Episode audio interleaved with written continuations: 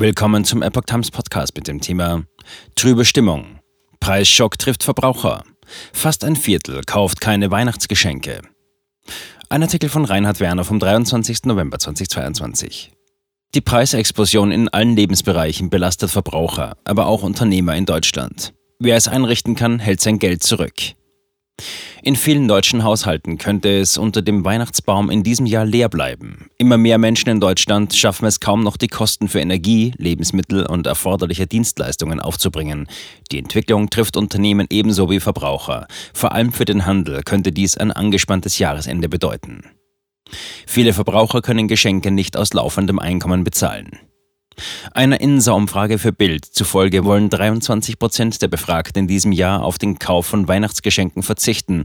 Weniger als die Hälfte der repräsentativ befragten Bürger erklären, den Kauf von Geschenken aus dem laufenden Einkommen bestreiten zu können. Auf Ersparnisse zurückgreifen müssen dafür 22 Prozent, Schulden machen 3 Prozent. Deutsche Verbraucher haben jedoch auch schon im Alltag immer mehr Probleme, anfallende Kosten zu bewältigen. Wie die Welt schreibt, zeigt der sogenannte Future Consumer Index der Beratungsgesellschaft A besorgniserregende Entwicklungen auf. Demnach geben mehr als drei Viertel der tausend Befragten an, sich beim Einkaufen erheblich einzuschränken. Jeder zweite holt nur noch das Nötigste. Die Teuerung erreicht mittlerweile auch Haushalte der Mittelschicht. Michael Renz von A erklärt, durch die Inflation sind die Mittel der Verbraucher inzwischen deutlich begrenzter und die für den Konsum verfügbaren Einkommen entsprechend geschrumpft. Zitat Ende. Überall wird gespart, außer bei Grundnahrungsmitteln und Hygieneartikeln.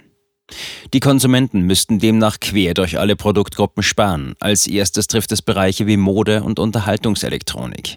Jeweils 56 Prozent der Befragten geben in diesen Segmenten an, angedachte Einkäufe aufzuschieben oder gar nicht zu tätigen. Auch beim Tanken und bei Apothekenbesuchen halten sich Verbraucher so weit wie nur möglich zurück. Nach dem Boom in Corona-Zeiten erleben auch Lieferdienste eine Flaute. Einbußen haben auch Unternehmen hinzunehmen, die mit Freizeitaktivitäten zu tun haben. Vom Urlaubsanbieter über Kinos und Streamingdienste bis hin zu Restaurants, Bars und Fitnessstudios.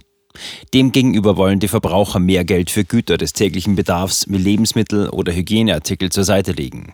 Dies hat auch mit den Erwartungen für die weitere Zukunft zu tun.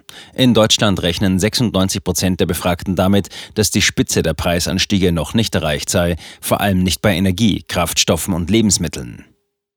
Verbraucher in der EU mit eingetrübten Zukunftserwartungen.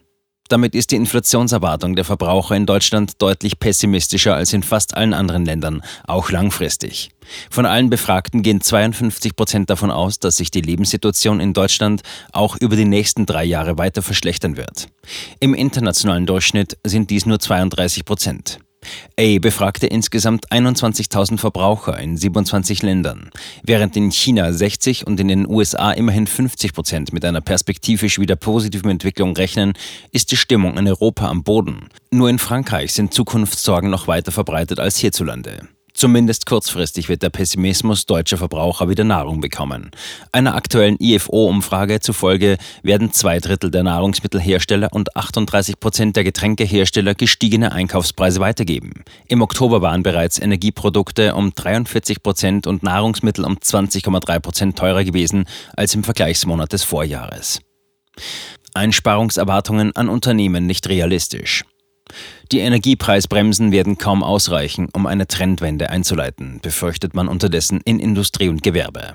Laut einer Konjunkturumfrage der Bild-Zeitung rechnet auch jedes zweite Unternehmen mit einer schlechteren Geschäftsentwicklung für das kommende Jahr. Vor allem die Energiepreise sind für Unternehmen, die in hohem Maße auf Strom und Gas angewiesen sind, nicht mehr zu stemmen.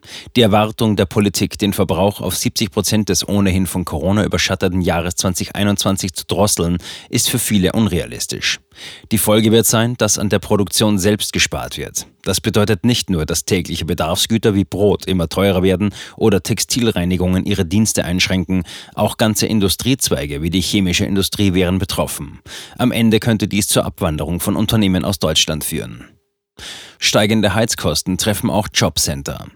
Sogar die Jobcenter sind mit den Folgen der Teuerung konfrontiert, bereits vor der Regelsatzerhöhung für das geplante Bürgergeld.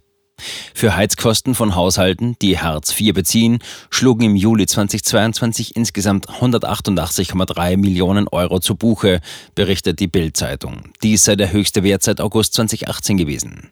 Während die durchschnittlichen Heizkosten für eine Bedarfsgemeinschaft im Januar noch bei 67,45 Euro pro Monat gelegen hatten, stieg dieser Wert ab dem Ukraine-Krieg stark an. Mittlerweile liegt er bei 72,08 Euro. Weder ein Sinken des Aufwandes noch ein Rückgang der Zahl der Hartz-IV- oder Bürgergeldempfänger ist angesichts der Preisentwicklung abzusehen.